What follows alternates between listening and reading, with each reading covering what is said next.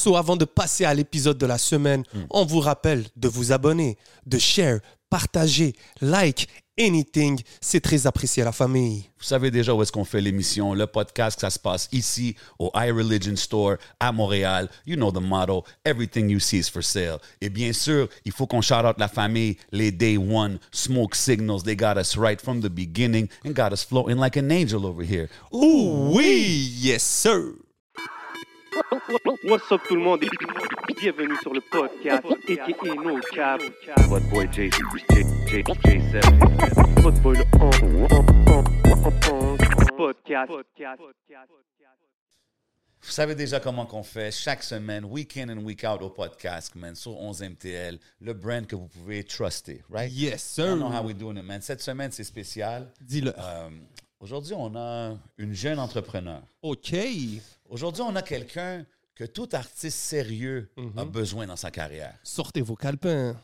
Aujourd'hui, on a la, la femme derrière Arti Avocat, Allez, follow.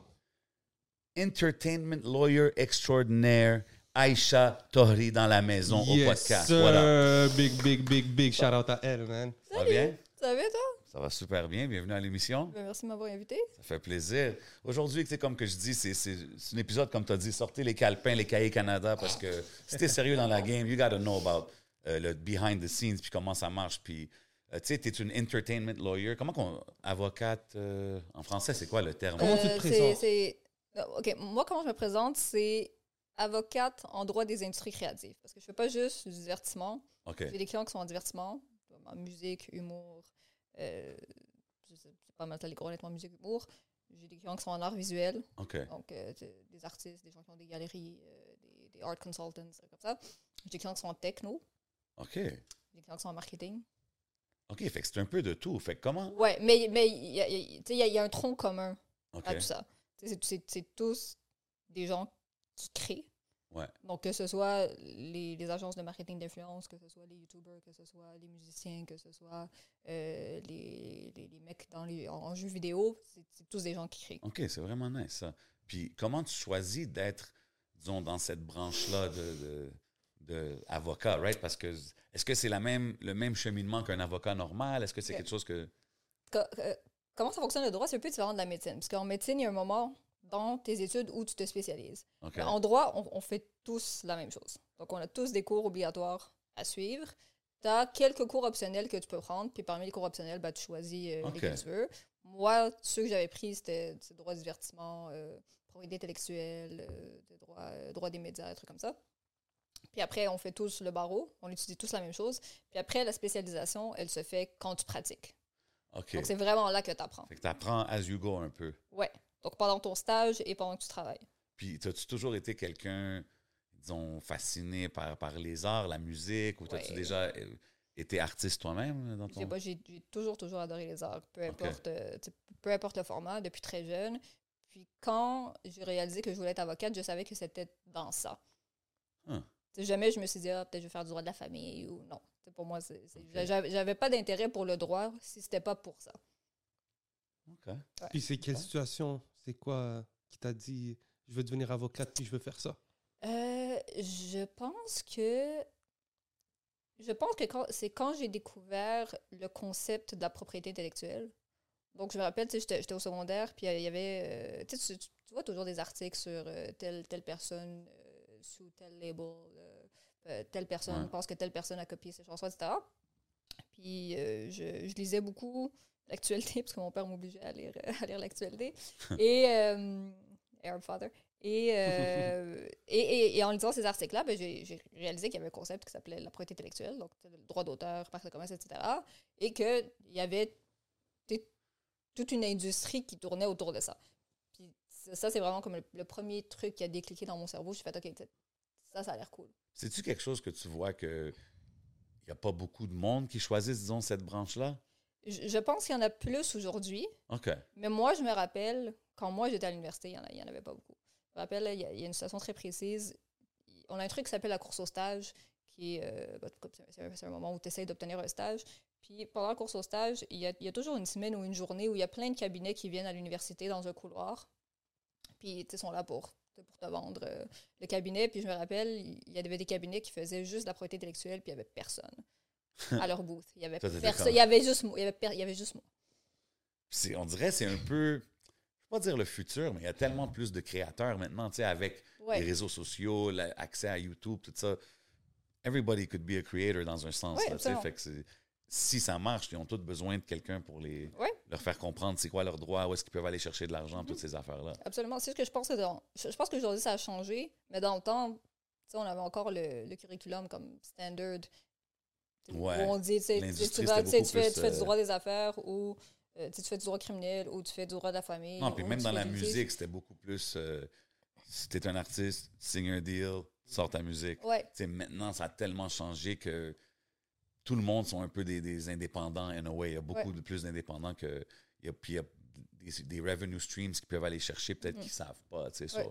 je pense qu'on n'en parlait pas aussi autant dans les médias de ce genre de dossier-là comme au Québec.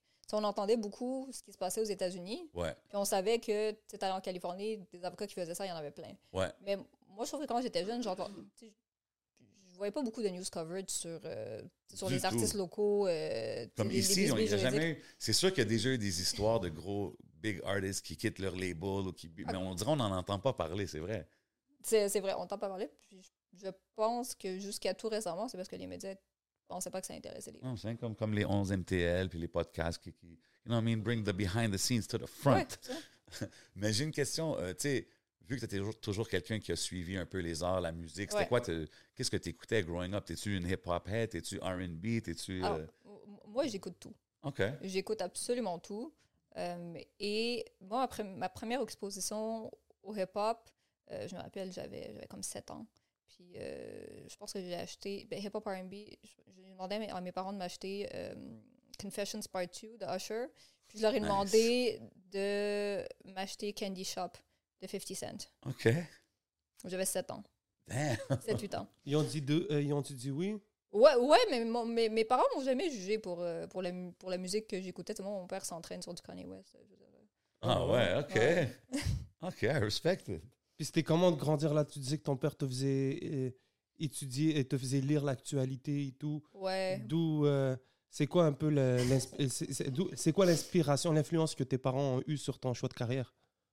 Euh, J'avais des parents relativement stricts niveau éducation, euh, surtout mon père. Euh, shout out parce qu'il va sûrement regarder ça. Euh.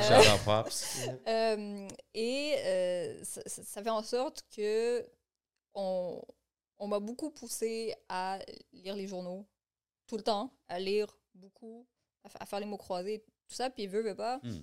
quand. Je suis chanceuse parce qu'honnêtement, je pas ça tant que ça en lire, etc. Euh, mais quand, on, quand tu es constamment dans, dans ce genre d'environnement-là, ça fait que tu apprends très vite et tu apprends beaucoup de choses. Tu apprends beaucoup de choses parce que tu sais, you don't know what you don't know. Puis c'est en, en lisant que, que tu apprends. Mhm. Puis je pense en lisant l'actualité, tu sais, parce que souvent, Oui. Les jeunes, ils vont dire qu'à l'école, euh, tu sais, quand tu me dis X plus Y à la 2, tout ça, comme moi, est-ce que je vais utiliser ça? Tandis Ouais. que quand tu lis l'actualité, c'est des affaires que, éventuellement, you grow up and you work in these kind of things, right? Oui, puis c'est important de savoir ce qui se passe dans la société Ouais. dans laquelle tu vis. C'est moi, aujourd'hui, je rencontre des gens, c'est peut-être de, de- de ma génération ou, ou un petit peu plus vieux que moi, puis tu leur parles de politique québécoise, puis euh, passé une certaine année, ils savent plus rien. Puis, Hmm. puis je pense puis je pense à mon père qui ça fait, il n'a pas vécu toute sa vie ici, là, ça fait peut-être 20, 30 ans qu'il est ici, qui co- connaît des trucs sur la politique québécoise de Ouais. avant, avant Ouais. qu'il arrive ici. C'est fou, hein? Moi, moi aussi, man, c'est comme ça. Mais je pense aussi que c'est une affaire générationnelle. Peut-être Oui, que back in those days, c'était vraiment. Surtout dans les pays arabes, là, c'est comme la Ouais. politique, c'est très intense. Là, tu sais. fait que je pense qu'en venant ici, ad- il adapte un peu cette mentalité ici.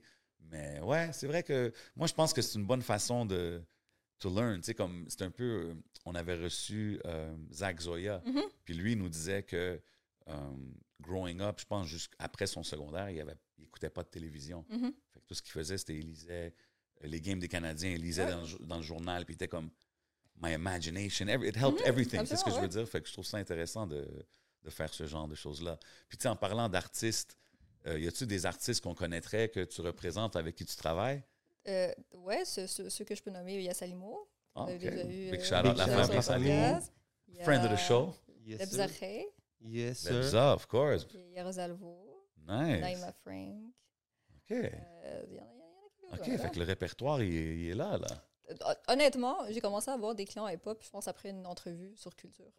Ok, Amazing. Puis nice. là, tout d'un coup, alors, je pense que 80% de mes clients en musique, c'est c'est gens. Mais t'as vu, mais c'est c'est ça que je veux dire? Comme je pense, peut-être qu'il y en a plusieurs, mais je pense que c'est important justement de faire ces, ces plateformes-là Oui. parce que tu t'exposes à un public ou euh, à des artistes qui ne savent même pas que, que tu es là à leur disposition. Anyway, sais ce que je veux dire? OK, puis comment que c'est de travailler dans le monde hip-hop ici au Québec? Je suis curieux. Comment que ça. Est-ce que tu peux comparer ça au monde littéraire? Ou est-ce que tu as travaillé avec des influenceurs? Ou... Ouais, c'est. Moi, je trouve ça super relax. Honnêtement, euh, je je suis vraiment chanceuse d'avoir des clients qui. Ils, ils aiment ce qu'ils font, ils sont sérieux dans ce qu'ils font, Ouais. mais c'est aussi des gens qui écoutent. C'est c'est des gens qui n'ont pas peur de demander conseil, qui n'ont pas peur d'apprendre. 100 Euh, tu sais, Puis ça, quand tu es quelqu'un qui passe sa vie à te donner des conseils, c'est c'est- c'est- c'est- vraiment, vraiment cool de voir que c'est- c'est du monde qui va Ouais. apprécier ça. Non, puis c'est ça, comme j'ai dit dans l'intro, c'est pour tous les artistes qui sont sérieux dans le game, parce qu'il y a plusieurs artistes, Mhm. mais c'est les artistes qui sont sérieux qui vont toujours penser un peu plus loin de, de voir Ouais. qu'est-ce que je peux faire ou jusqu'à où je peux aller. Puis, Mais des fois, peut-être les artistes qui leur fait peur, c'est avocat. C'est quand même un terme sérieux. Mhm. Après ça, peut-être qu'ils pensent, yo, c'est cher un avocat. Ben, Il y a, il y a deux trucs. Il y a- il y a- moi, je sais que souvent, il y a des gens qui me parlent pour la première fois puis ils disent Je sais pas comment commencer cette conversation-là parce que j'ai jamais parlé avec un avocat de ma vie. Ouais, genre, est-ce que tu me charges à partir de maintenant? Genre? mais, me même, mais- mais même s'ils savent que, que je les charge pas ou ils se disent Je sais juste pas comment m'adresser à un avocat, puis je fais Ben, moi, je suis, je suis comme n'importe qui d'autre. Non, Tu, fais, tu, fais, ça, tu fais ça- juste parler, puis ça va être correct. Fait que je sais qu'il y a cette peur-là.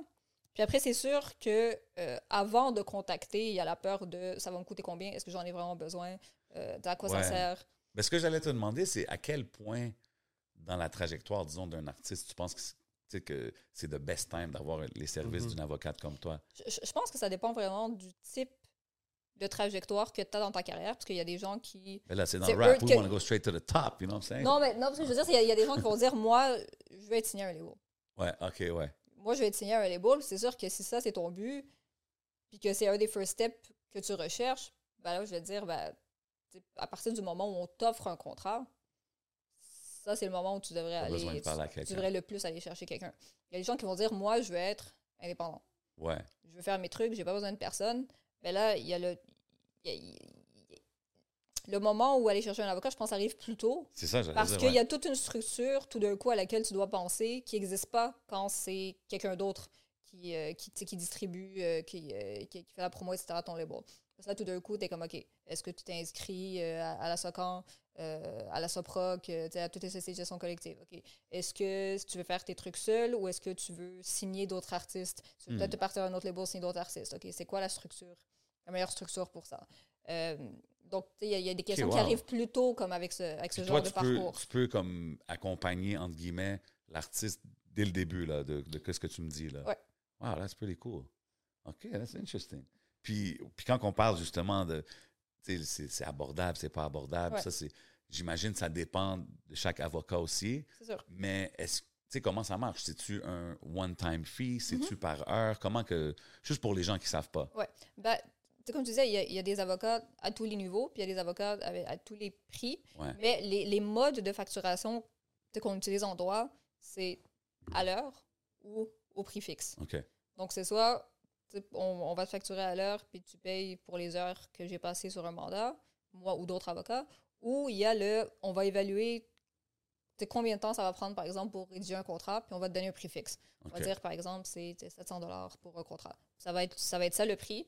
Puis à chaque mandat, ben, on va réévaluer, puis on va dire pour tel mandat, c'est ce prix-là, pour tel mandat, c'est OK, ce prix-là. nice. Donc ça, d'habitude, il y a, il y a aussi des gens qui facturent euh, à l'abonnement, donc au mois. Euh, mais je te dirais que ça, j'en ai moins vu en divertissement, musique. À l'abonnement. OK. Smart puis- model. Ouais. Et pour toi, par exemple, euh, comment ça fonctionne? Est-ce qu'il y a une. Si quelqu'un en ce moment nous écoute, il se dit, ben, par exemple, moi je veux travailler avec Aïcha, est-ce Ouais. qu'il faut qu'il t'écrive un email, puis à chaque personne, tu le renvoies tes prix, ou bien est-ce que, par exemple, tu as un site internet, Mhm. ou est-ce que tu as tous tes prix puis tes services? Non, donc sur le site, il y a les, il y a les services, il n'y a pas les prix, Mhm. parce que ça dépend vraiment du travail à faire. Donc, Ouais. moi, d'habitude, si quelqu'un veut me parler avant de m'engager, ça, je charge jamais pour ça. Donc, c'est- juste, je veux en savoir plus sur. Consultation, mini-consultation. C'est ça, genre, mais, mais pas consultation juridique où je te donne des conseils, mais vraiment plus consultation de comme comment est-ce que tu peux m'aider, combien est-ce que ça va coûter, c'est- quoi le processus, tu sais, de répondre à toutes ces Ouais, questions-là. au moins te situer, genre. C'est ça, ça, je le fais, je le fais toujours avec plaisir. Euh, cool. Il y a, il y y a des gens qui veulent une rencontre, il y a des gens qui veulent juste les réponses par courriel, puis c'est bien correct comme ça. Puis euh, après ça, bah, moi, bah, pour la plupart des mandats, je facture à prix fixe.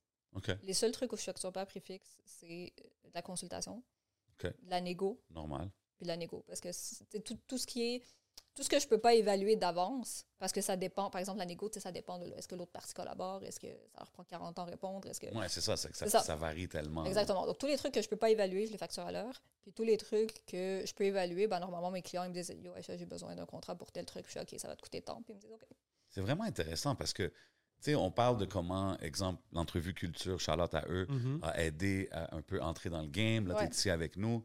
Mais tu es quand même quelqu'un qui a un YouTube channel, Ouais. qui a un TikTok. Tu sais, puis, tu parles de donner des conseils. Tu donnes quand même des bons conseils aussi gentil. sur le, le channel YouTube. Puis, un peu, tu situes même les étudiants qui veulent rentrer et étudier dans, dans, dans la même, euh, le même En field. plus, j'enseigne le, Ah ouais? le trimestre prochain Wow! Où, où ça? à l'Université de Montréal.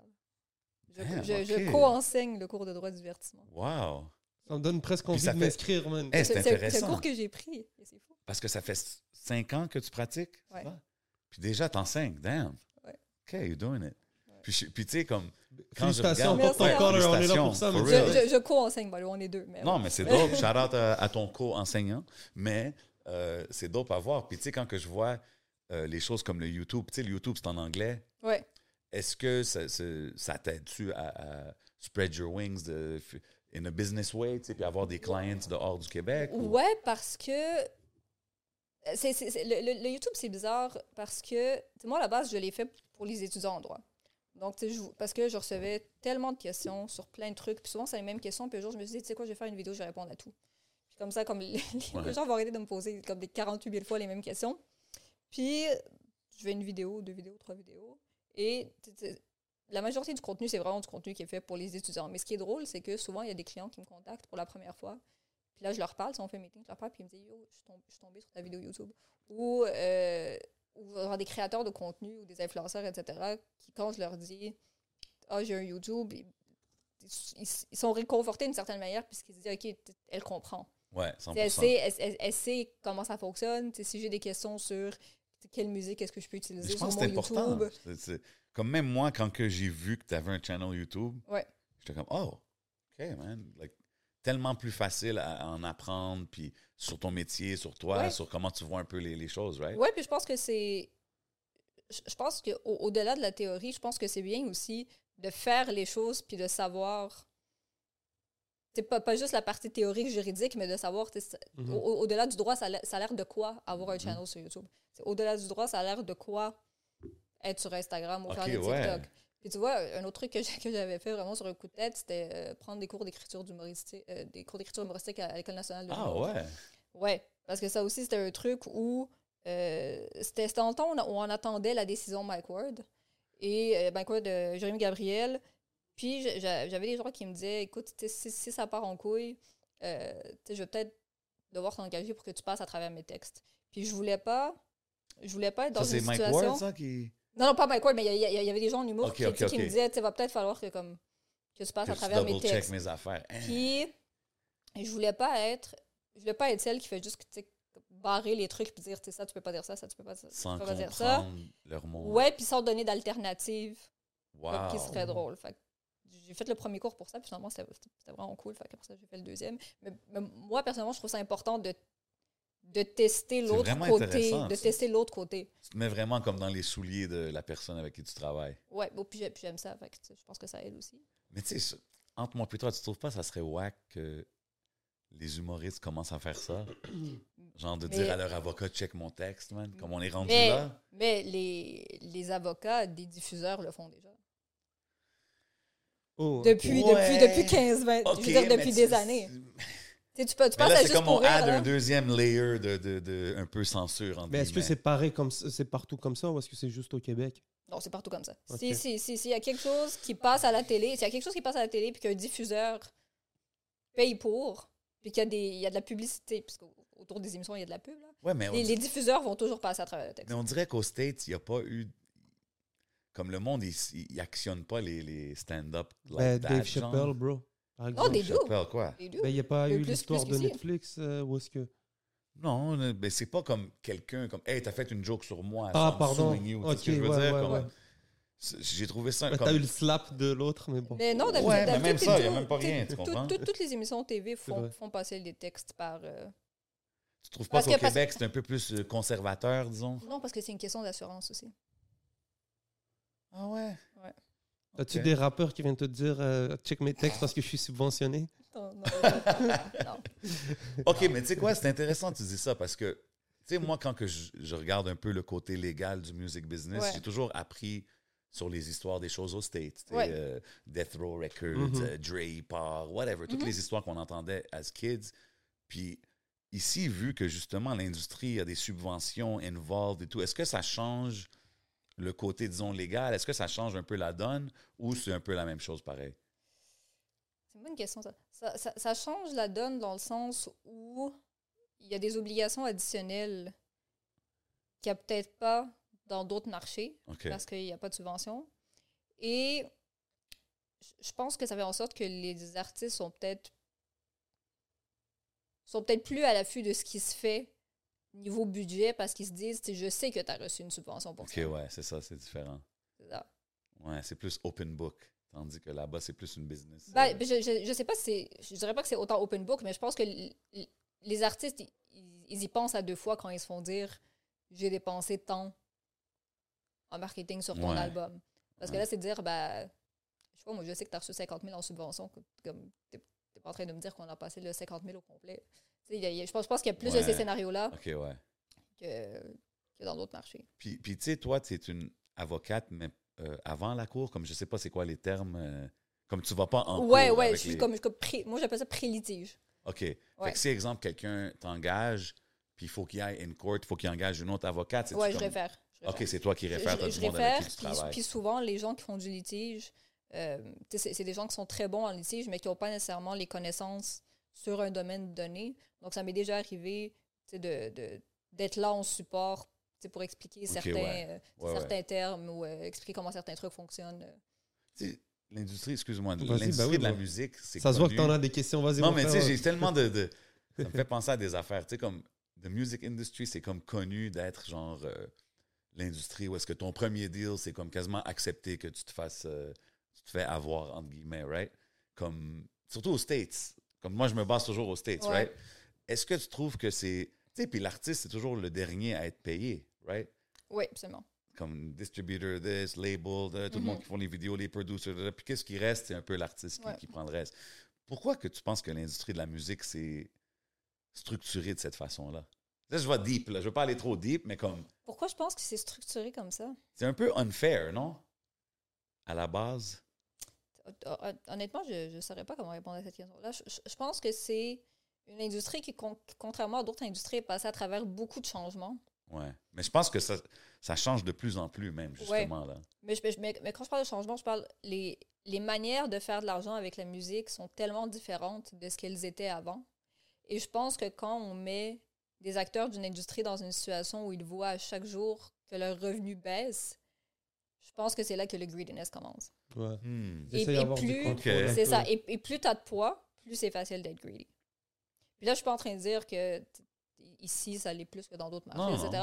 Mais, mais, je- mais je pense que c'est ça. Je pense, je pense que c'est une industrie qui a constamment été challengée, beaucoup plus que d'autres industries, sur comment ils faisaient les choses. Puis quand à chaque fois, peut-être ton, ton pain, ton beurre est menacé, je pense que On dirait, no matter what, à travers les années, ils trouvent toujours une façon de monétiser, genre, dans l'industrie moné- monétiser, mais, mais quand tu regardes en, en, en, en dollars ultimes qui rentrent, c'est c'est c'est moins. Non, c'est sûr. C'est toujours Avec moins. le streaming puis tout, ça a tout changé, là. C'est ça.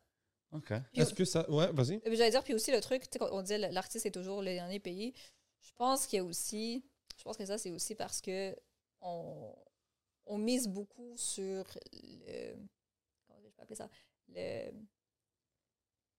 le- le- le- les paillettes autour de l'opportunité. Donc, de dire, il y a toujours quelqu'un qui va vouloir avoir l'opportunité de signer avec nous, de, qu'on qu'on soit là derrière lui pour bâtir une carrière. Et le fait qu'il y ait tellement peu d'élus, ça fait en sorte que les artistes acceptent Ouais. des trucs qui sont pas nécessairement acceptables. Mm. Et que, tu sais, moi, j'ai déjà eu cette conversation-là avec, avec des, des avocats dans d'autres industries qui me disaient ce genre de clause-là, dans d'autres industries, je veux dire, on te rirait au nez. Ah ouais, si, on, si hein? on voyait ça dans un contrat. Quel genre de clause? Euh, les, les clauses sunset. euh. Avec les, avec les managers, genre? Ouais, les clauses sunset. Donc, les, les clauses sunset, là, pour, pour ceux qui ne savent pas c'est quoi, euh, c'est c'est- c'est des clauses dans les contrats de représentation. Et en fait, ça dit qu'après euh, la fin de ton contrat, tu vas continuer à payer une commission Au gérant, genre.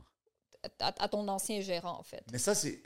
C'est quand même comprenable, right? Parce que si moi, je travaille avec un artiste puis Ouais. j'ai travaillé 10 ans sur sa carrière, Ouais. ça se peut que dans trois ans, il y ait un deal que moi, j'ai travaillé dessus, right? Oui, mais il y, a- il y a différentes manières de structurer une clause sunset. Il y a des clauses sunset que c'est si c'est de l'argent qui vient d'une opportunité sur laquelle on a travaillé pendant qu'on était ensemble, là, j'ai ma commission. Ça, c'est un truc. Ouais. Il y a des clauses que c'est tout l'argent qui rentre, Shit. je veux une commission dessus. Puis après ça, il y, a des, il y a des durées de clause sunset. Moi, j'ai vu des clauses sunset où the sun wasn't setting ever. Forever. Ouais, ouais. Perpétuité, genre. Ah, puis- ouais, oui, absolument. Il n'y avait, pas de fin à la clause sunset. Là, je dis en musique, mais il y a ça en humour, il y a, tu sais, il y a ça OK, dans d'autres quand, domaines. tu, mais- puis quand tu vois ça, puis disons, l'artiste a signé ça, qu'est-ce qu'il peut faire? Est-ce qu'il peut s'en sortir d'une chose comme ça? Parce qu'à la fin, l'artiste le signe, right? Like, I mean, Ouais. Mais là, il y a différents trucs. Il y a, tu sais, il y a, il y a- il y a la théorie puis il y a la pratique. Il y a, y a des gens qui font signer ça puis qui font jamais le follow-up puis que c'est correct. Euh, mais il y, a- y y des artistes qui le signent puis ils sont, sont pris avec des labels ou avec, avec, des, avec des labels qui sont leurs managers et qui veulent continuer à recevoir cet argent-là. Puis là, ben, la question de engager un avocat, essayer de sortir du contrat si possible, etc. tu me fais penser à quelque chose. Tu sais, back in the days, Prince, il a changé son nom, genre? Ouais. Puis c'était plus Prince, c'était juste un logo, genre, ça, c'est mon nouveau nom. Mhm. C'était-tu pour une raison comme ça que, genre, il fallait qu'il se sépare de quelqu'un? Honnêtement, j'en ai aucune idée. En en tout cas, Le ça, case Prince. Un gros case. Ok, Gros case. Moi, j'avais une question. tu as dit que quand vous étudiez, c'est après ça que vous vous spécialisez. Ouais. Comment tu sais c'est quoi un bon contrat contre c'est un mauvais contrat quand tu commences? Est-ce que vous avez des exemples? OK. Euh, ça, c'est une super bonne question parce que, tu sais, je disais, on, se spécialise quand on pratique, mais à- juste avant, on fait un stage. Et la vérité, c'est que pour la plupart des avocats, le stage qu'ils font n'a aucun lien avec leur carrière plus tard. OK. Puis, tu vois, comme moi, j'ai fait, je ne vais pas dire que ça n'a aucun lien, mais moi, j'ai fait mon stage dans une compagnie en technologie de l'information, en techno. Donc, tu sais, j'ai vu, j'ai vu du contrat. On, on- faisait du contrat, puis c'était pas du contrat de divertissement, mais j'ai vu du contrat. Donc, déjà, voir des contrats à la journée longue, puis voir le, un processus de négociation dans une business et tout, ça t'aide déjà à savoir ça a l'air de quoi un bon contrat. Donc, tu as comme la base de ça a l'air de quoi un bon contrat. Là, après, tu as les pratiques dans les industries. Que ça, à part si quelqu'un te le dit ou si tu le lis à quelque part, you don't know Ouais. tu le sais pas. Ça, honnêtement, c'est. c'est- Faut, faut, faut que tu sois curieux. Faut, C'est important, là. Faut, que faut, que tu sois curieux. Faut que tu trouves l'information dans, dans, dans des livres de doctrine juridique. Faut que tu consultes des, des avocats plus vieux que toi qui ont déjà fait ça. Ben, c'est, ben, c'est, dans, dans beaucoup de situations, c'est pas un. Ou que tu réseautes aussi? Oui, exactement. Mais tu sais, dans beaucoup de situations, c'est, c'est, c'est pas un straight case de comme. La réponse va toujours être dans un livre. C'est Hmm. ça. Interesting. Puis surtout qu'avant, tu sais, dans, dans ces domaines-là, il y avait très peu d'ouvrages sur ces industries-là. Tu sais, avais, des trucs sur le droit de la famille criminelle, etc. Mais il y avait très peu de livres, peut-être il y a 10 ans, sur Mhm. c'est quoi un pourcentage normal dans un contrat de licence en musique. Ouais. Je me rappelle, par exemple, en 2016, je m'in- je m'initiais un peu au management et tout. Ouais. Puis je cherchais vraiment des sources d'informations.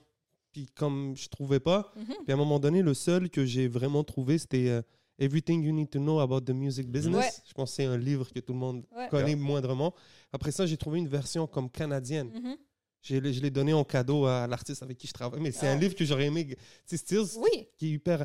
Puis l'affaire que je voulais te poser comme question, c'est est-ce qu'il y a une grosse différence vraiment entre le marché, par exemple, québécois puis le marché américain? Ça veut dire, si toi, ce que tu as étudié, est-ce que c'est valable aussi aux States ou c'est deux choses totalement différentes? Ouais. Que- que- comment les euh, comment les sites en droit fonctionnent, c'est que ou comment les permis en droit fonctionnent plutôt, c'est que ça se fait vraiment par territoire. Donc, tu sais, quand tu obtiens un permis pour pratiquer, par exemple au Canada, tu l'obtiens dans une province. OK. Tu passes ton barreau dans une province. Puis si tu veux l'avoir dans une autre province, ben là, il faut que tu passes ton barreau dans une autre province. Ah, OK. Puis, au, puis au- au Canada, on a un double système. On a un système, au, au Québec plutôt, on a un système de droit civil pour tout ce qui est euh, relations entre les gens, euh, tous ces trucs-là. Puis on a euh, un système de common law pour le droit criminel, notamment. Et euh, ça fait en sorte que pendant longtemps, quand tu avais un diplôme québécois de droit civil, puis que tu voulais aller euh, avoir un permis dans une, dans une province de common law, ben, il fallait que tu fasses un an de plus de common law Hmm. pour avoir ton permis. Là, aujourd'hui, depuis tout récemment, tu peux avoir ton permis en Ontario juste avec un bac de droit civil québécois sans, sans problème. Mais la loi, elle est différente. La loi civile est différente de province en province. Et même, si tu prends les États-Unis, d'État en État. Intéressant, man, parce que, tu sais, quand tu dis, c'est moi, je me rappelle toujours, tu sais, encore, encore une fois, je me base sur les States, mais comme ton management ne Ouais. peut pas être, disons, même que le label. Oui, c'est- ouais, ouais, ça, c'est conflit d'intérêt, ça. Ça, c'est quelque chose que je vois ici, Ouais. au Québec. Ouais. Puis j'en ai parlé, comme on a reçu des, des, des label heads ici, tu sais, puis Ouais. quand que je le bring up, on- tu sais, la réponse que j'entends, c'est c'est différent ici, c'est un petit marché, da, da, da. puis là, je suis comme, OK, tu sais, je Mhm. connais pas, je suis pas assez deep là-dedans pour savoir, mais toi, de ton côté, comment tu vois ça? Tu trouves-tu que c'est un conflit d'intérêt? Moi, j'ai. The hard questions Moi- here at Podcast. Moi, moi- moi, j'ai un inconfort avec le fait de bâtir une équipe où le pouvoir est centralisé à un endroit. Hmm. J'ai- vraiment beaucoup de difficultés avec ça. Euh, puis on le voit, ça, dans, dans le divertissement de plusieurs façons. On le voit avec les labels qui, comme on le disait tantôt, ont perdu beaucoup d'opportunités de monétisation et donc essayent d'avoir le plus de revenue stream possible avec leurs artistes. C'est pour ça qu'on a des, des, des 360 ouais. et euh, do- donc, il y a ça. Puis on, on les voit. T'as t'as un artiste, son éditeur, c'est son manager, c'est son label, c'est son producteur de spectacle, etc. Il y a ça. Puis il y a aussi un autre truc que je vois beaucoup, c'est les gens qui ont le même avocat Que le que leur manager ou que leur label ou ça moi j'ai un inconfort parce que c'est pas toujours des situations de conflit d'intérêt quand tout va bien souvent c'est pas des situations de conflit d'intérêt Parce que Ok. ce qui va arriver c'est par exemple ton manager a un avocat l'avocat va t'aider à négocier un contrat que ton manager est en train de négocier pour toi et donc dans ce cas-là il va te représenter le problème c'est que le jour où c'est plus ton manager you have to find a new one Tu perds un peu tout ce qui vient avec, parce Ouais. que lui, il vient Puis avec moi, un puis, package. puis moi, j'en ai eu des clients comme ça, là, qui, qui, qui, qui avaient une équipe juridique et qui ont dû engager quelqu'un d'autre lorsque la relation avec leur manager a chié parce qu'ils ne ils peuvent plus te représenter. Puis toi, est-ce que tu deals avec des situations comme ça? Exemple, un artiste, disons, qui, qui est avec un label, qui ne s'entend plus ou qui veut sortir de son contrat. Est-ce que Bien toi... sûr. OK, Ouais, fait que ça- toi, tu ça- peux négocier ce genre de deal-là. Ouais, ça, j'en- j'en ai fait. J'en ai fait avec des, des éditeurs, euh, j'en ai fait avec euh, des agences, euh, des, avec des agences de, de, de tout type. euh, OK. ouais. Est-ce que les.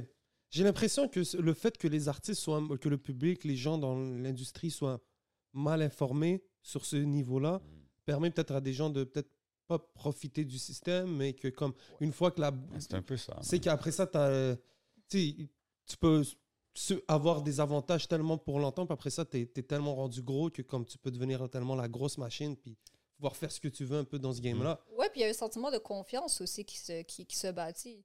Puis le, ce sentiment de confiance-là fait souvent en sorte que ça, ça, ça aveugle des fois les artistes, puis ça. aveugle les décisions qu'ils prennent. On- Où, où tu dis comme objectivement, tu sais, moi des fois il y a des situations où je dis, objectivement, ça c'est pas un bon deal.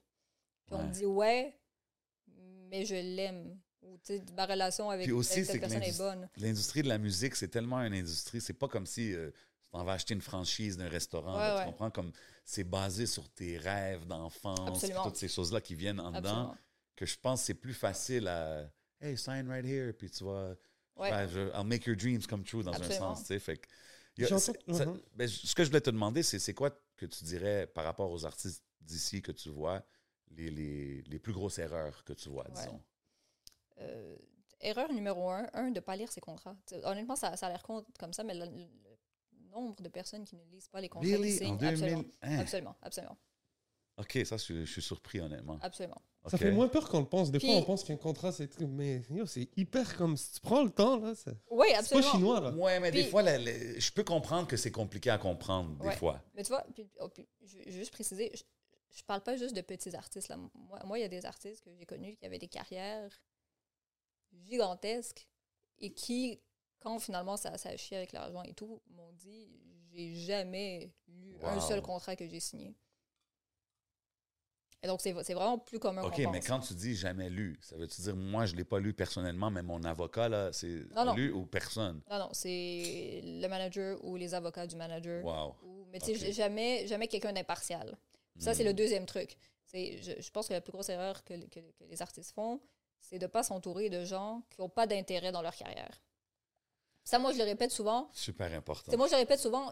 Je dis à mes clients, je dis, moi, tu m'écoutes, tu m'écoutes pas, je suis payé à la fin de la journée. Ouais. Mon- ma rémunération ne change pas selon si tu m'écoutes, si tu m'écoutes pas. J'ai aucune raison So, de te mentir. J'ai aucune, Non, mais si j'ai aucune raison de te mentir ou j'ai aucune, aucune raison de te donner des conseils plus, tu sais, qui vont t'amener plus d'un côté que l'autre parce que j'ai- aucun avantage à, à le faire. Puis je pense que c'est important de s'entourer de gens comme ça qui ont, ont- que leur rémunération ne dépend pas de toi. Hmm. De te dire, tu sais, c'est- pas je vais faire un pourcentage sur toi si tu obtiens tel deal ou si tu signes tel deal. Ouais. Moi, j'ai des clients euh, qui m'ont engagé puis finalement, ils l'ont pas signé le deal. Donc, euh, Ah ouais, mais à la fin, it Ouais, is what it is. It is what it is. OK, Ouais. c'est intéressant, ça. Huh. OK, fait que tu dirais c'est ça, pas lire les contrats. ouais. Ouais. Puis qu'est-ce que comment tu trouves euh, souvent dans la game, moi j'appelle ça homie management là, tu sais comme parce que souvent dans le hip-hop, surtout Ouais. quand c'est des jeunes qui commencent, ils connaissent pas, on essaye nous ici d'éduquer le plus possible, Ouais. tu sais, pour que les jeunes y aillent. Moi, un j'étais peu un homie management, man. Mais, Mais beaucoup, mais il y a beaucoup Oui, de ça dans la game. Puis ça peut être bon, ça peut être mauvais. Ouais. Comment tu vois ça toi du côté comme M- Moi, je pense pas. Je pense pas que c'est nécessairement mauvais, mais je pense qu'il faut avoir les bonnes personnes qui sont au homie management. Ouais. Parce que j'ai j'ai vu des gens, là je vais utiliser le même terme que toi, les homie management, des gens qui, euh, sais, vraiment, qui vraiment, Tu Peux-tu l'utiliser dans un, un case genre un moment donné juste? Puis me shout Écoute, out? écoute, je vais, je vais, essayer- je vais mettre ça dans un courriel, le C'est jour, bon, puis je vais envoyer ça. Mais Nice. euh, tu sais, j'ai- j'ai j'ai vu des situations où c'est les proches qui font le management de certains artistes, mais qui sont, tu sais, qui ont faim à apprendre. Ouais, non, c'est qui ça. ne pensent pas tout savoir, puis qui vraiment travaillent pour l'artiste et pour le bien de l'artiste. Puis ça, honnêtement, c'est- superbe. Mais je pense que c'est important d'avoir des gens qui sont prêts à apprendre. Qui sont aussi passionnés de, de l'industrie, disons, comme que l'artiste est passionné Oui, de sa absolument. Absolument. Ouais. Puis, puis qui, qui veulent être impliqués et qui sont capables de mettre leur ego de côté. I like that. I like that. Um, Qu'est-ce que tu aimes le plus de ton métier? Euh, les, les gens que je rencontre sont cool. C'est quoi la pire, le pire côté de, de ta job? Ah, le- Euh, des, des fois, gérer l'anxiété des clients. Hmm, Tu deals beaucoup avec ça, avec les artistes. Moi, moi, je suis quelqu'un d'anxieux là, dans la vie. Euh, mais en plus, quand tu as l'anxiété de quelqu'un Mhm. dans tes courriels qui est comme Qu'est-ce qui se passe? Qu'est-ce qui se passe? Qu'est-ce qui se passe? Qu'est-ce qui se passe T'es comme Je comprends. Mais tu, tu- tu dois respirer. Mais je, mais je comprends. Mais tu respires. Puis ça, puis ça puis je pense que pour quelqu'un qui n'est pas anxieux, ce serait peut-être plus facile à gérer. Mais moi, je suis anxieuse. Mais c'est ça, je me dis, comme quelqu'un qui est anxieux, c'est pas difficile d'être dans cette business-là, comme d'être dans la. être avocate, comme. il me semble Euh, C'est stress, stressful job, non? euh, Ouais, mais je pense pas que ce serait tant différent que ça dans une autre job. Tu sais, je pense pas que, Mhm. que j'aurais zéro anxiété dans, dans une autre job. OK. C'est- c'est- au, moins, je- j'aime ce que je fais, j'aime les gens que je rencontre. Puis c'est c'est toujours vraiment euh, gratifiant quand quelqu'un te dit, à la fin d'une consultation ou à la fin d'une révision de contrat, tu te dis merci d'avoir Ouais. pris le temps de m'expliquer tel truc ou merci de m'avoir dit de m'inscrire à tel truc parce que là, il y a tout d'un coup, il y a un chèque qu'avant je a recevais pas que, je c'est ça, tu sais, tout de, tout de coup, il y a des redevances Soproc que, que je connaissais pas, puis maintenant, ces redevances-là, elles rentrent, puis comme, honnêtement, c'est des bons montants, là, les redevances Soproc. Euh, donc ça, tu sais, c'est toujours réconfortant. Pour ceux qui savent pas, c'est quoi les redevances Soproc? Les redevances Soproc, c'est les redevances sur, euh, sur les masters, en fait. Donc, c'est les redevances qu'on donne aux producteurs. OK. Ouais. Interesting. Donc ça, habituellement, c'est les redevances que, quand, quand, quand c'est un label qui a été master, d'habitude, c'est le label qui a, qui a ces redevances-là. C'est ça. Est-ce qu'il y en a beaucoup de ce genre de deal-là? De comme. J'ai entendu tu- parler que c'est comme si les labels achètent les masters. Ils sont comme ils vont vers un artiste, ils disent Moi, je prends tout ton. je prends tout ton catalogue, je te donne une somme d'argent. Je te dirais qu'ici, ici, je vois pas ça tant que ça. Les, les, les, les deals que tu vois le plus, là, c'est c'est des deals de prod ou c'est des deals de licence? Les deals de licence, c'est souvent des deals où l'artiste a déjà du stock de prêt. Mais ce dont il a besoin, c'est c'est juste quelqu'un pour faire comme mixing, mastering. Puis, Puis le sortir, genre. Exactement, puis la promo. Puis la promo. OK. Donc, c'est c'est- moins de support au niveau production. C'est beaucoup, beaucoup moins de support au niveau production. Puis dans ce cas-là, l'artiste garde ses masters. Exactement. Ouais. L'autre type de deal que tu as, c'est vraiment c'est un deal de prod, donc où vraiment c'est le label qui finance tes masters. Donc, c'est eux qui sont là pour payer pour le temps du studio, c'est eux qui sont là à te connecter avec des producteurs, euh, puis, qui vraiment prennent le risque financier de créer ces masters-là. Dans, cette situation-là, habituellement, il n'y a pas de contenu qui, est déjà prêt. On prend vraiment un artiste dès, dès le début, puis on essaie de le bâtir.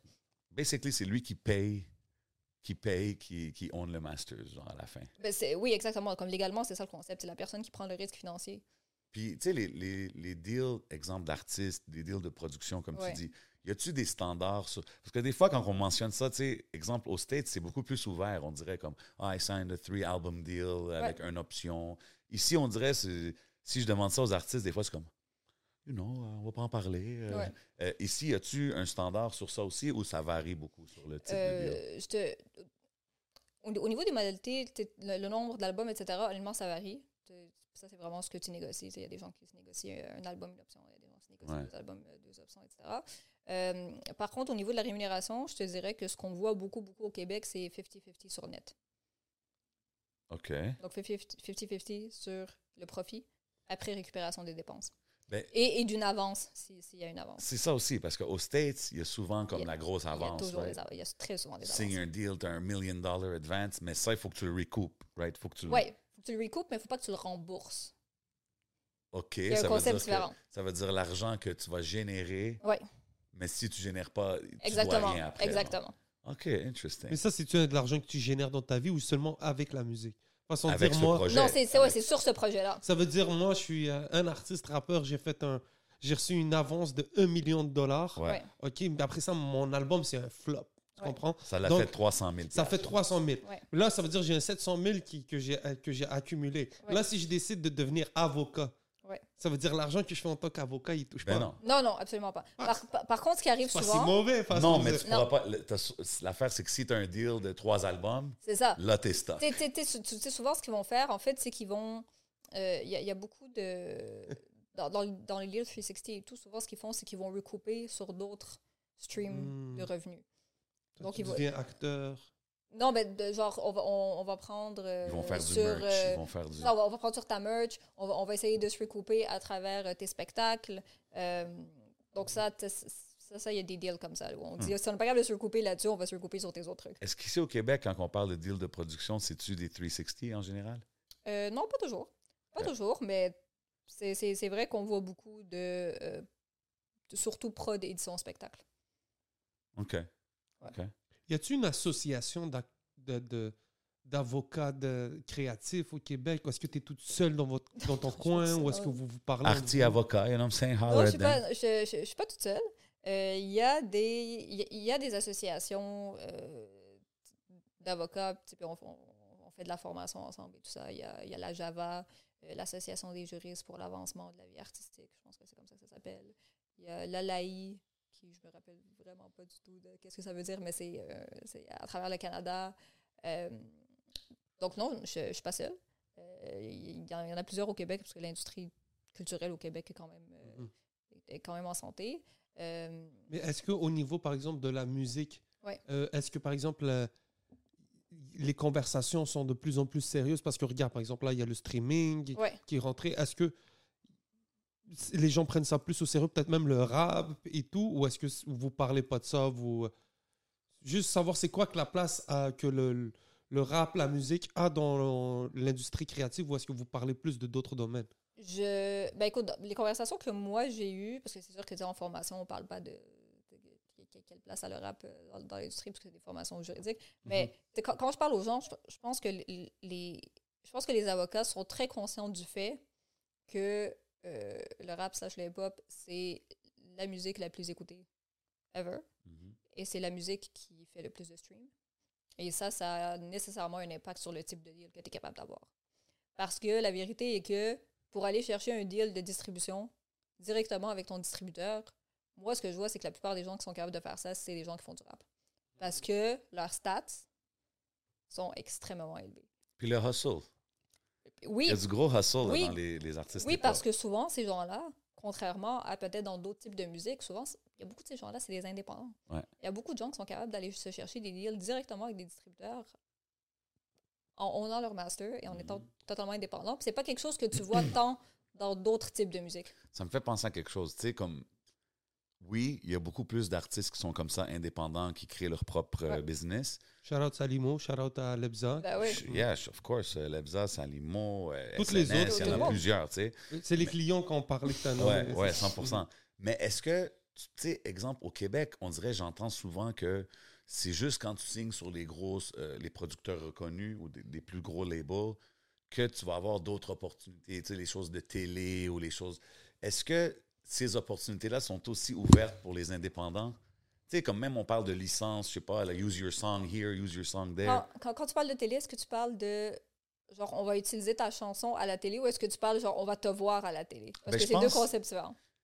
OK, mais break it down, parce que moi, je trouve que quand on voit les, les- la majorité des artistes qu'on voit sur les grandes plateformes, Ouais. c'est toujours des artistes qui sont signés tu sais, sur les producteurs reconnus. Mais des fois, il y en a qui peuvent faire peut-être autant de bruit, Ouais. mais à cause qu'ils sont indés, peut-être c'est plus difficile. Ou c'est- Est-ce que is that a fact ou c'est juste un mythe? Je, je- je- je- je pense qu'il y a différents facteurs à, OK. à, à ce à quoi tu fais référence. Pour ce qui est de on les voit plus, je pense qu'à la base, au Québec, être, faire du rap, c'est clairement pas la porte d'entrée pour qu'on te voit à la télévision. Ouch. De base. Puis, puis on le sait, euh, on, vo- tu sais, je- on en voit de plus en plus, mais pendant longtemps, on invitait. tu- tu- tu regardes, tout le monde en parle. Avant, avant Dead Obies, pas, pas grand monde qu'on voyait tout le monde en parle qui Ben, faisait du rap. Tu sais, exemple, un Soulja qui vient de passer à Oui. tout le monde en parle. Soulja, ça fait longtemps qu'il est là, ça fait longtemps qu'il travaille, Ouais. ça fait longtemps qu'il est un grand. Parlons par. So- exemple. Soulja plus, est euh, signé, par contre. Euh, salut, Si- bonjour. Soulja est signé, par contre. Ouais. Il vient d'être. Tu sais, comme on dirait, c'est Ça fait, ça fait- récemment. ça fait- ça fait- ça fait quelques années, quand même, je pense que Soulja est signé. Ben ouais. Ouais, Chez- mais chez disons, c'est Septième Ciel, c'est ça. C'est son premier album avec Septième Ciel Ouais. qui a sorti. Euh, ah ouais, c'était pas backstage? Ouais, Tu- shout out tu- shout ouais, out. absolument. Dites-le nous dans les commentaires. Mais tu sais, moi, c'est plus pour dire que, OK, puis c'est là qu'il est arrivé sur the big platform que tu Ouais. vois avoir ces looks-là. Tu sais ce que je veux Oui, dire? absolument. Je, pe- je- je pense que quand, t'es- quand tu fais du rap, c'est sûr que si ton but, c'est qu'on te voit à la télé, ça va être clairement plus facile si tu es signé. L'autre truc que je vais dire, puis je, sais que ça va déranger des gens, je sais que ça va déranger des gens, mais les rappeurs qu'on voit à la télé traditionnels sont en grande majorité blancs. Fact. Et, et, et, et je, pense que c'est pour ça que c'est extrêmement difficile pour les, les rappeurs d'ici. C'est que non seulement ils font un type de musique qui n'est pas super facile à faire passer à la télé Ouais, mainstream, déjà. Tu commences déjà avec un pied. euh, exactement, mais en plus, t'as as, le facteur de la race. Ah ouais, hein, Qui fait en sorte que, que le peu d'élus, le peu d'élus qu'on qu'on va accepter de faire passer à la télé, en grande majorité, ça va être des rappeurs blancs. Damn. Est-ce qu'il y a une alternative à ça? C'est quoi la solution à ça? Écoute, je, je, je- c'est quoi la solution à ça? Je je veux pas prétendre avoir de solution à ça parce que je, parce que j'en ai pas. Mais c'est une puis réalité. Puis Ouais. c'est puis c'est quelque chose qui, qui, qui existe dans l'industrie. Non, non seulement de la musique en général, peu importe le type, Mhm. mais qui, qui existe dans toutes les industries où on parle de passer à la télévision, Mhm. où c'est moins facile de, de se faire voir si, si tu fais pas partie de la majorité. Puis si, à part ça, il y a quoi d'autre? Bro, il y a salut, bonjour, puis c'est juste, euh, c'est juste euh, le- le- Annie Soleil Proto Ben, qui regarde, parle. On big voit shout même out pas à elle. Ouais, déjà, elle, elle commence à, à faire de quoi, mais tu sais, c'est- ça. Tu sais, c'est- on dirait que c'est. je pense que c'est- c'est- il faut- pousser. Il, il faut pousser, puis comme avant, on voyait beaucoup, beaucoup, beaucoup moins de minorités visibles à la télé. Là, on en voit un petit peu plus parce que on a- commence on a, à on a- changer. On, on a poussé, on s'est plaint. Je pense que c'est pour la musique, c'est c'est la même chose. C'est Avant, on voyait pas de rap du tout. Oh ouais, là, ça commence. Là, après, on en a Ça s'en va dans la bonne direction, mais comme mais moi, faut- je dis souvent, Il faut pousser. we're still un peu en retard au party, mais it Ah, is c'est what sûr. it is. Mais tu sais, il y a des gens qui ont des initiatives euh, superbes. Je pense euh, la, la radio de Radio-Canada, il y a des. euh, il y a des émissions de radio de Nicolas Ouellette qui fait des trucs. euh, 100%, big qui fait- qui fait- qui fait jouer de la musique. Philippe ex- Fémieux qui est passé Exactement, ici. qui, Yeah. font jouer de la musique extraordinaire de tout type, de tout genre, de, de peu importe. Mais c'est sûr qu'il y a moins d'auditeurs à la radio de Radio-Canada qu'il y en a à la télé. 100%. C'est sûr. Mais ou, à la Philippe- radio, ou à la radio commerciale. Mais tu sais quoi, Philippe Fémieux nous a dit que justement, un de ses mandats, c'était de, je pense, booster le, le nombre d'auditeurs. Oui. Puis comme une des façons qu'il a fait, c'était en jouant du rap. Tu sais ce que je veux dire? Mais de toute façon, comme. euh, disons que pour la TV, disons, c'est plus blanc. C'est blanc. Désolé, parce que blanc, j'ai de la misère à dire blanc. Et blanc. Et blanc. Shout out à tous nos Québécois, tout le monde qui nous regarde, on est tous ensemble. Puis, mais il y a une alternative pour ceux qui sont mi- de, de minorité, Oui, c'est que euh, il y a l'Europe, il y a la France, il y a la francophonie, tu sais, on a le monde aussi qui est ouvert à nous.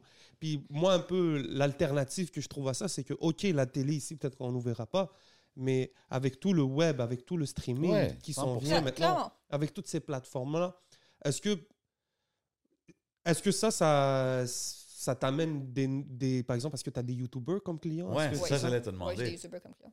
OK. C'est quoi les différences, exemple, quand tu représentes un YouTuber ou un musicien? Comme, c'est-tu money. sensiblement la même chose? C'est-tu...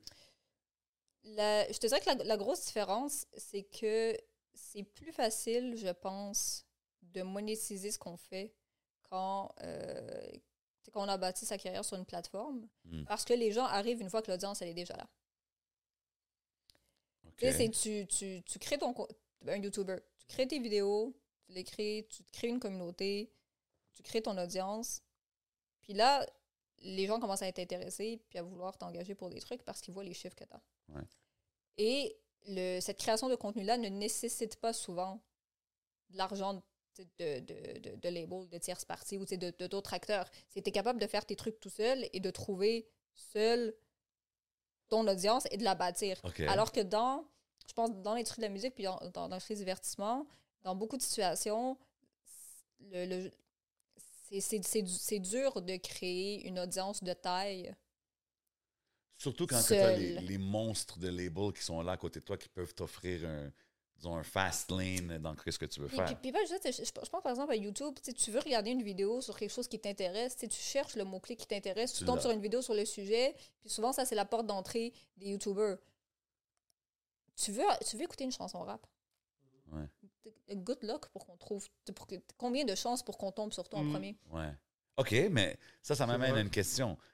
Fait que si tu es un YouTuber puis tu réussis à build toute ton affaire tout seul, à quel point qu'il y a besoin d'une avocate ou du legal advice? Ah, ben c'est parce qu'à à ce moment-là, une fois que tu as bâti ton audience, ben, tout d'un coup, il y a des gens qui veulent t'offrir des contrats. Il y a des gens qui veulent utiliser ton image pour vendre. OK, fait que toi, tu les aides à situer un peu dans leur valeur ou qu'est-ce que... Moi, moi vraiment, j'ai- j'ai pas de prétention de savoir la valeur de, de mes clients. Fait que souvent, ce que je leur dis, c'est. Ouais, mais basé sur des stats, des choses comme ça, non? Ouais, il y, a- il y a des trucs pas sur des stats, mais honnêtement, ça, ça, ça, ça dépend. Ça dépend du type de contenu qu'ils créent, ça dépend, euh, ça dépend de la plateforme sur laquelle ils sont, etc. Moi, moi j'ai des clients qui sont plus que capables, pas tous, mais il y a beaucoup de clients qui sont plus que capables de négocier les prix. Mais le problème, c'est le restant des clauses. C'est le deal, il va durer combien de temps? OK, tu veux une exclusivité. Ton exclusivité, elle va durer combien de temps? Euh, le contenu que je crée, tu vas pouvoir l'utiliser pendant combien de temps? Puis si tu veux le réutiliser pendant plus longtemps que ça, combien est-ce que ça va te coûter de plus? Ouais. Parce que souvent, ce que tu vois dans les deals, c'est je te paye puis je vais utiliser ton contenu euh, forever. Non, non, exact, exact. Donc, c'est c'est surtout pour ce genre de clause-là auquel ils ne pensent pas nécessairement parce que le, le, le point central du contrat, c'est combien est-ce qu'on va te payer et Non, pour, et pour quel contenu. C'est intéressant, tu dis ça, parce que même dans le monde des podcasts, right? Bien sûr. Comme avec les, les, C'est le même les- concept. avec les, les sponsors et les choses comme le ça, des fois, il faut que tu fasses comprendre aux sponsors que, hey, man, this ad, ça reste en perpétuité, ça reste toujours, là, tu sais, fait que ça a une valeur, ça. Ah oui, Ça absolument. a beaucoup de replay value, tout ça. OK, ouais, c'est intéressant, Ouais, ça. On a appris cette année. C'est bon. C'est cool. S'il y a bien une chose qui, qui est bien dans mon année 2022, c'est Aïcha. Ben, Ah, oh, c'est dope, c'est dope. Non, même, même dans cette conversation, on apprend, c'est c'est très dope. As-tu des anecdotes qui ont marqué ta carrière? Ouais. On regarde ça pour euh, le Patreon? On garde ça pour le Patreon? C'est-tu trop euh, Non, non, je peux. Je peux spicy? non, non, je peux, je peux, je, peux en raconter. En raconter. Euh, je ne donnerai pas de nom, mais tu sais, il y, y a des- il y a des fois où. tu sais, Moi, j'ai le- j'ai le luxe de pouvoir choisir mes clients. Euh, Boss talk, pop your Non, collar. mais tu sais, de pouvoir dire, tu sais, comme, tu sais, oui, je veux travailler avec toi, ou tu sais, oui, ouais. comme, je, je le Swipe pas. left, swipe à Puis, gauche ou swipe à euh, droite. ce qui est, ce qui est, ce qui est, ce qui est drôle dans le rap, c'est que les, les gens ont souvent plusieurs manières de faire de l'argent dans, dans, dans, dans le milieu du rap. Et, euh, et des fois, je me fais contacter pour des trucs, mais vraiment où j'ai aucunement la compétence. Mais comme, je, je trouve ça tellement drôle. Il y a un jour, il y a quelqu'un qui m'a contacté. Il m'a dit euh, Écoute, j'ai un problème, euh, j'ai un problème juridique. Je me suis fait arrêter, euh, me suis fait arrêter pour euh, quelque chose que j'ai dit euh, dans, euh, dans une de mes chansons. Hmm. Puis j'ai lu le truc, puis j'étais comme. Je, je peux, je- je- pourquoi tu me contactes Pourquoi? Ah ouais. Parce que je peux vraiment. tu Je peux vraiment pas t'aider. Comme tu- Est-ce que tu, est-ce que tu veux quelqu'un en criminel Comme est-ce que tu veux. Dit, non, j'ai j'ai déjà, j'ai déjà un autre avocat en criminel, mais. euh, je me suis dit que peut-être que tu vas m'aider. Puis j'étais comme. Not Ben my non. department. Ouais, non, je peux. j'ai- j'ai- J'essaye de penser à ce que je peux faire pour toi, mais je, je peux vraiment rien faire. Ah ouais. toi. hein? Euh, ouais, donc des, des fois, il y a des- demandes comme ça qui sont, qui sont drôles. Il y a be- be- beaucoup de gens qui, qui me contactent pour que je pitch à des labels, Mm. OK. euh, ce, que je fais, ce que je ne fais pas. Euh, puis, puis ça, je pense que c'est un truc vraiment américain, que les ouais. gens lisent aux États-Unis, euh, puis qu'ils importent ici, mais je sais, ici, il y a, il y a- il y a très peu d'avocats qui vont... OK. Moi, j'en j'en connais pas personnellement des avocats qui pitchent à des labels. Euh, dans ta perspective d'avocate, c'est quoi que les labels ont à offrir aux artistes qui est vraiment intéressant? Euh, une, une expertise. Ok, une Ouais. expertise. une expertise, Ouais. de l'argent.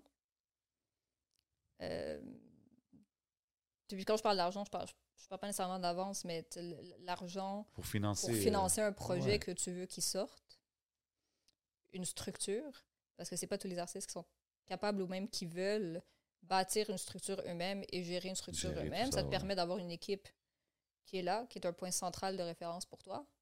Euh, et ça, ça te permet d'avoir accès à un réseau.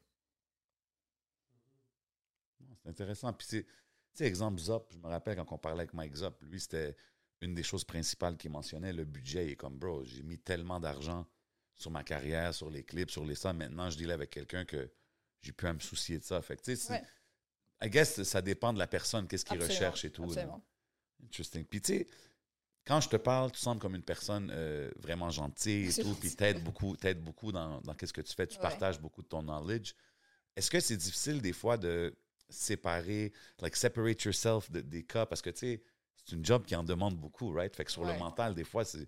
Est-ce qu'il faut que tu déconnectes des fois, genre? Ouais, ouais. il y a- il y a- moi, j'ai beaucoup de difficultés avec euh, unfairness. Donc, tout, ouais. ce que je trouve pas équitable, euh, ou les situations que, que je vois qu'il y a quelqu'un qui prend avantage de quelqu'un, puis ça, ça, ça j'ai toujours comme ça, ça, ça vient me chercher à l'intérieur. Ouais. Puis ça, souvent, tu sais, puis, tu sais, mon, mon, mon copain peut en parler, là, ça, ça, souvent, j'en parle pendant plusieurs heures parce que ça vient vraiment me chercher. Ouais. Parce que ça, ça me dérange vraiment quand je vois quelqu'un prendre avantage de quelqu'un. Fait Ouais, que fait c'est- que ça, c'est- ça, ça, ça, c'est vraiment la partie où j'ai j'ai de la misère à déconnecter. OK. C'est quoi tes trois valeurs euh, importantes? Euh, la bienveillance, euh, la générosité, puis, puis l'honnêteté. Moi je, moi, je pense que tu peux avoir n'importe quel type de relation avec quelqu'un, euh, puis qu'elle soit, que ce soit une relation de qualité, que ce soit une relation gratifiante, si à la base, il y a de l'honnêteté. OK. I Puis, puis, puis, puis ça, moi, pour, pour, pour les artistes que je représente, ça, à chaque fois qu'ils m'amènent un contrat, la première chose que je leur demande, c'est comment est-ce que tu as rencontré cette Hmm. personne-là? C'est le, le, le head de ce label-là ou ce manager-là, c'est comment est-ce que tu le connais? Comment est-ce qu'il t'a trouvé?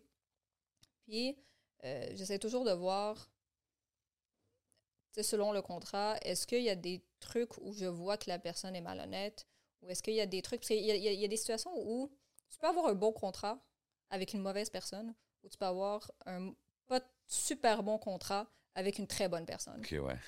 Et il y a des situations où, tu clairement, j'ai regardé le contrat, j'ai dit au client, ça, c'est un contrat, honnêtement, c'est standard. Il n'y a rien de shady là-dedans, il n'y a rien d'abusif. Mais la personne a zéro expérience. Il y a des trucs shady Ouais. qui se sont faits. euh, il y a des trucs où, clairement, on pose des questions, la personne ne répond pas, ou on pose des questions, puis il y a des mensonges qui sont dits, puis c'est même, même pas caché. Je, je, je vois que c'est pas vrai. Hmm. Fait et il y a des situations où c'est peut-être pas le meilleur deal, mais c'est pas un deal abusif, mais tu vois que la relation entre l'artiste et son partenaire potentiel, elle est bonne. Et ça, pour moi, ça vaut plus qu'un deal standard avec quelqu'un que tu vas finir par détester dans deux ans. Ouais, je suis d'accord. Ça, c'est une chose que j'ai vu beaucoup avec les labels ici. Il y a beaucoup de gens qui restent longtemps avec leur label. Fait que, Oui. ça doit vouloir dire aussi quelque chose, tu sais.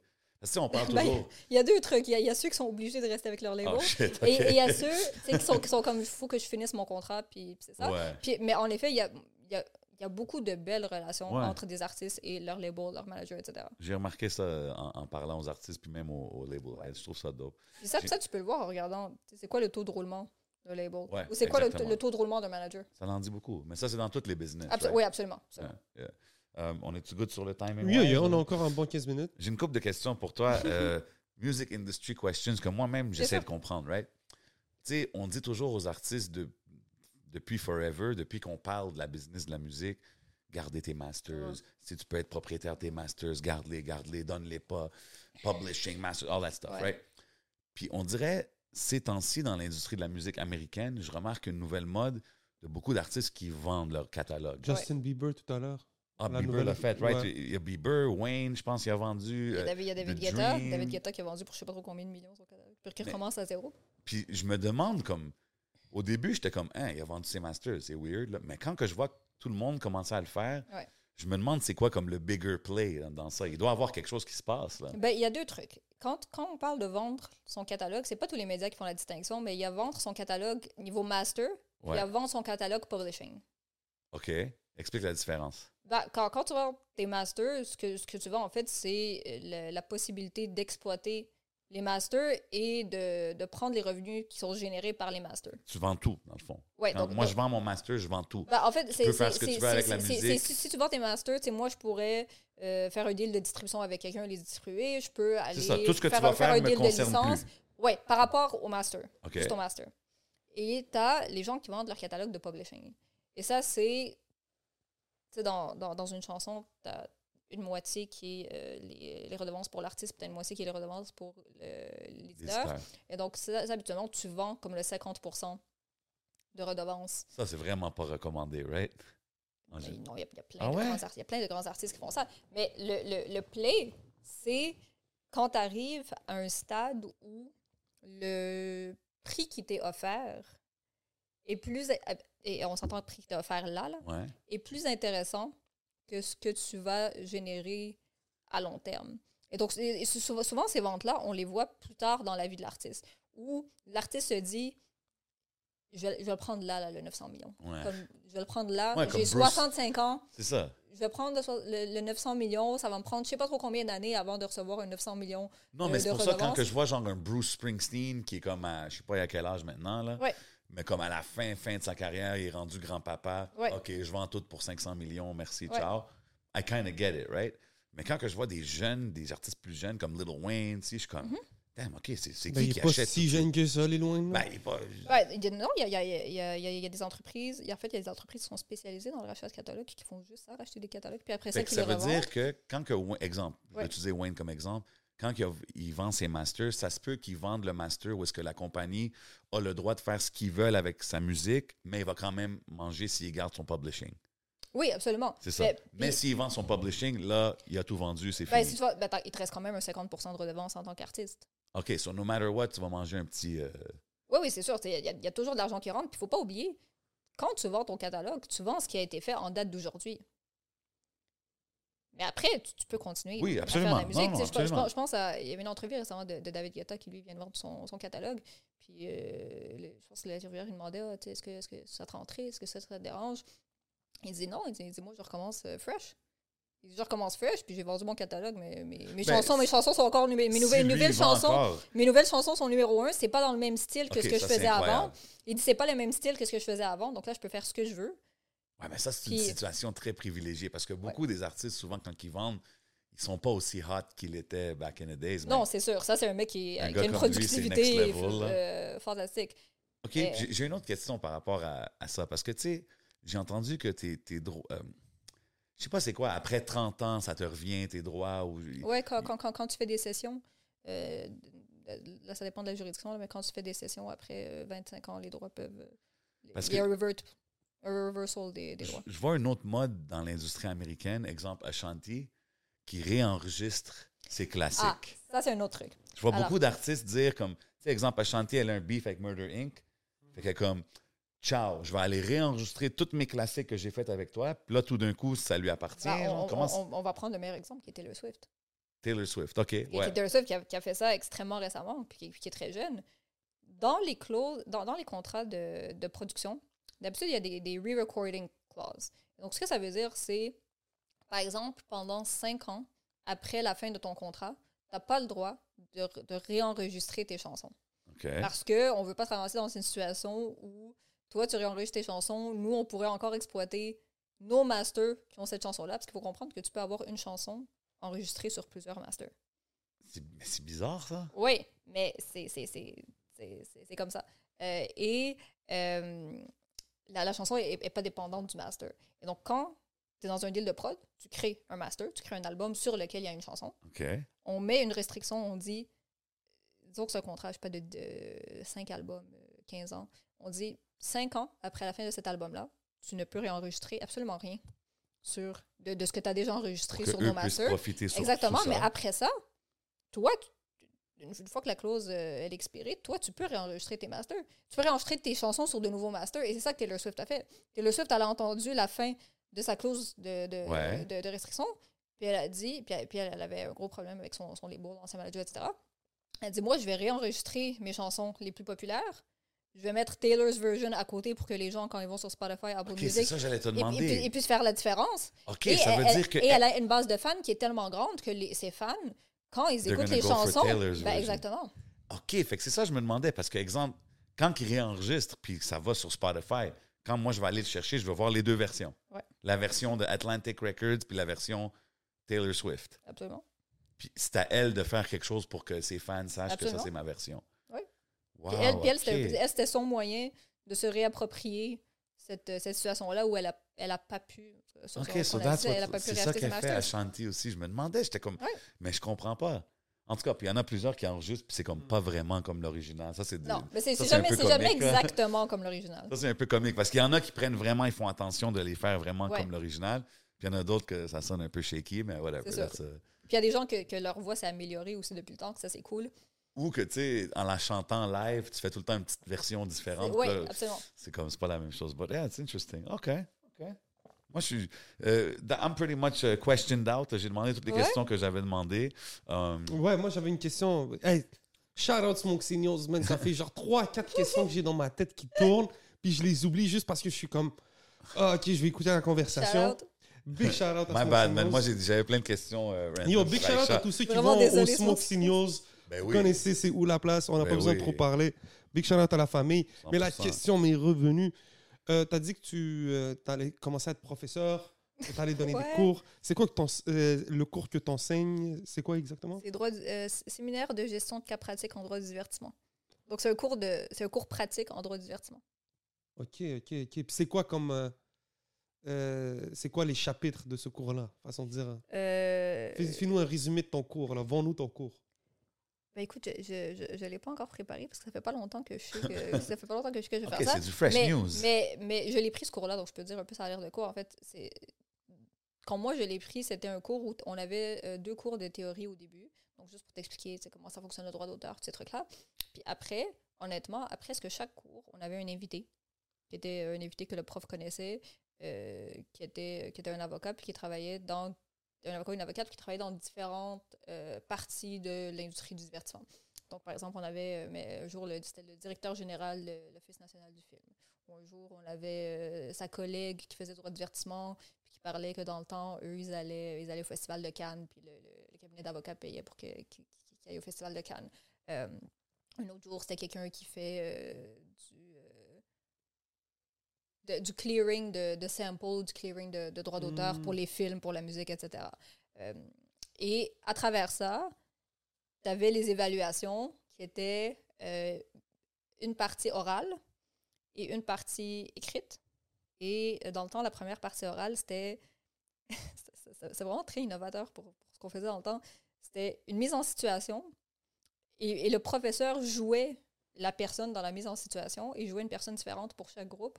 Et euh, tu sais, moi, je me rappelle, mon truc, c'était euh, il faut que tu expliques quelque chose à, euh, à un client qui est une entreprise et ils ont déjà un avocat à l'interne. Donc, il faut que tu expliques à l'avocat à l'interne comment est-ce que tel truc, tel truc fonctionne. Puis l'avocat, c'est un mec super arrogant. Puis le, le prof jouait un Hmm. avocat arrogant qui en avait rien à foutre de toi, puis qui pensait que il en savait plus que toi. Puis il, Ouais. il jouait un personnage différent pour chaque groupe d'étudiants différents. Fait que c'est vraiment cool de savoir, OK, ça a l'air de quoi parler à un client Ouais, exact. comme pour de vrai. Puis là, on était devant, devant la classe, puis on était là, puis on parlait avec, avec le client. Puis le dernier, la dernière évaluation, c'était une partie encore travail, puis une partie orale où euh, tu faisais tu faisais une présentation sur le sujet que tu voulais en divertissement. Peu, peu, peu importe le sujet. Euh, puis puis j'ai j'ai assisté à ces webinaires-là dans les dernières années. Il y a des gens qui avaient fait des trucs sur les NFT, il y a des gens qui avaient fait des trucs sur Mike Ward Jeremy, euh, il y, a des- il y a des gens qui avaient fait des trucs sur Taylor Swift. Mhm. C'est c'est vraiment un cours où, en autant que ça soit sur le divertissement, puis que ce soit une, une question où il y a un aspect juridique, tu, tu peux faire ton travail sur ce que tu veux. Hmm. Puis moi, puis moi puis là, je, je vais en parler avec euh, ma collègue, mais je, je pense qu'on veut vraiment garder cet aspect-là de on veut que vous parliez de trucs qui vous intéressent et que vous sachiez créer du contenu juridique et parler juridiquement de situations d'actualité qui vous intéressent. euh, et que peu importe le sujet, nous, c'est c'est la seule chose qui est importante pour nous, c'est c'est que ça fasse partie du divertissement. Après, si, si, si vous, il y a un truc qui vous intéresse plus que d'autres, faites-le. Euh, et aussi de mettre l'emphase sur vraiment la pratique. Parce que à l'université, on fait beaucoup, beaucoup de théorie. Mhm. Puis honnêtement, t'arrives, t'a- t'a- t'arrives sur ton stage ou t'arrives dans la vraie vie, puis c'est comme ça n'a rien à voir. T'apprends sur le tas. Mhm. Puis ça n'a rien à voir, puis c'est stressant, puis en tout cas, t'as l'impression que tu es en retard, puis ça, c'est parce qu'on n'a pas beaucoup de... On n'avait pas beaucoup de cours pratiques, du moins, quand moi j'étais ouais. là à l'université. Je pense que c'est important d'avoir des, des, des vrais cas pratiques, puis si, si, si ma collègue est d'accord, moi j'aimerais ça peut-être peut-être inviter des clients, puis avoir, avoir, avoir pas juste la, la perspective de l'avocat, mais aussi avoir 100%. Mhm. comme la perspective des, des, des artistes. Ah, c'est vraiment nice. C'est vraiment nice. Moi, j'ai une, couple sûr. de, j'ai une couple de questions Ouais, du vas-y. public avant qu'on aille au Patreon. Vas-y, mon gars. Euh, premièrement, euh, C'est pour des vraies Aïcha, questions, c'est des vraies questions du public? euh, tout, tout ce qu'on fait ici, c'est vrai. Et Si je te dis, je suis big love à tout le monde. Euh, si tu aurais un livre à recommander à quelqu'un qui veut apprendre sur l'industrie, que ce soit au Québec, I guess au Québec, Ouais. je veux dire, ça serait quoi? OK, il y a, il y a un livre sur le droit d'auteur euh, qui, qui est vraiment un livre de base. C'est comme gros comme ça. C'est c'est- c'est super, super mince, bien expliqué. Je me rappelle pas du nom, mais je vais, je vais vous le donner. OK, on va le mettre comme j'ai dans la juste- description. J'ai juste là. Bon, non, non. Attends, je, Prends le je- temps, je- je- ouais, je- ouais. je vais te le temps, Il n'y donner. a pas de stress, on est là Je avec vais notre te le public. donner parce que je pense que je l'avais mis. Smoke Signals. Ah ouais, parce que je l'avais mis sur mon Instagram. Euh, non, mais c'est cool. Ah, voilà. Principes généraux de la loi sur le droit d'auteur. C'est un petit livre comme ça. je- OK. Ça explique comme toute la droit d'auteur. Donc, c'est quoi? euh, Qu'est-ce qui est protégé? C'est quoi les droits voisins qui, en musique, c'est les droits des producteurs, les droits des artistes-interprètes. C'est intéressant que tu me dis ça. C'est super clair. C'est vraiment pas juridique. C'est comme c'est 30 le livre. Euh, puis ça, ça t'explique absolument tout. La deuxième question du public et la dernière que j'ai pour toi, c'était une explication de ce que veut dire neighboring rights, les droits Oui. voisins. Ouais. Donc, en fait, il y a, il y a deux, deux types de droits dans, dans la loi sur le droit d'auteur. Euh, tu as, les droits qui appartiennent euh, à, à l'auteur Ouais. Mécanique. et et tu as les droits euh, qui, euh, ce qu'on appelle les neighboring rights, qui sont deux types de droits. Tu as les droits sur les bandes maîtresses, donc les droits des producteurs, Ouais. et tu as les droits des artistes-interprètes. OK. Donc là, on a trois catégories de personnes. Tu as les auteurs, donc ceux qui littéralement créent Lui qui a l'œuvre, écrit la chanson, ouais, ou, ou composé. ou composé, Tu as le, le producteur, donc celui qui finance qui a payé. les bandes maîtresses, qui est, qui est euh, un voisin, donc les, les droits de, les droits de ce voisin-là, et tu as l'artiste-interprète, parce que la personne qui interprète la chanson, Pas toujours lui ou qui l'a créé. exactement, exactement. Et on- en fait, on avait souvent ça avant dans l'industrie du divertissement, où souvent les gens qui, qui écrivaient n'étaient pas les gens qui chantaient. Donc eux aussi, ils ont des droits, et eux aussi, ils ont des redevances, qui sont différentes de ce que tu as à la Ah ouais, un interprète va avoir des droits d'auteur, genre? Euh, Absolument. Si il y a, moi, il y je a vois des, il y a des redevances, il y a des redevances euh, que tu peux obtenir à travers Artisty. Sur moi, je suis un artiste que j'ai pas écrit la chanson, j'ai pas produit le beat, je suis juste la voix. Si elle joue sur la radio, genre, je peux manger. Ah ouais. Absolument. Artisty. C'est- Société de gestion Neighboring collective. rights. Société de gestion collective pour les artistes interprètes Artisty. Interesting. OK, Nice. man. Donc, si, donc ça, le- le- ça m'amène à un truc. Si vous êtes auteur, compositeur, interprète, et producteur de vos bandes maîtresses, ben, vous devez vous assurer que vous êtes inscrit à toutes les sociétés de gestion collective parce que sinon, vous laissez l'argent sur la table.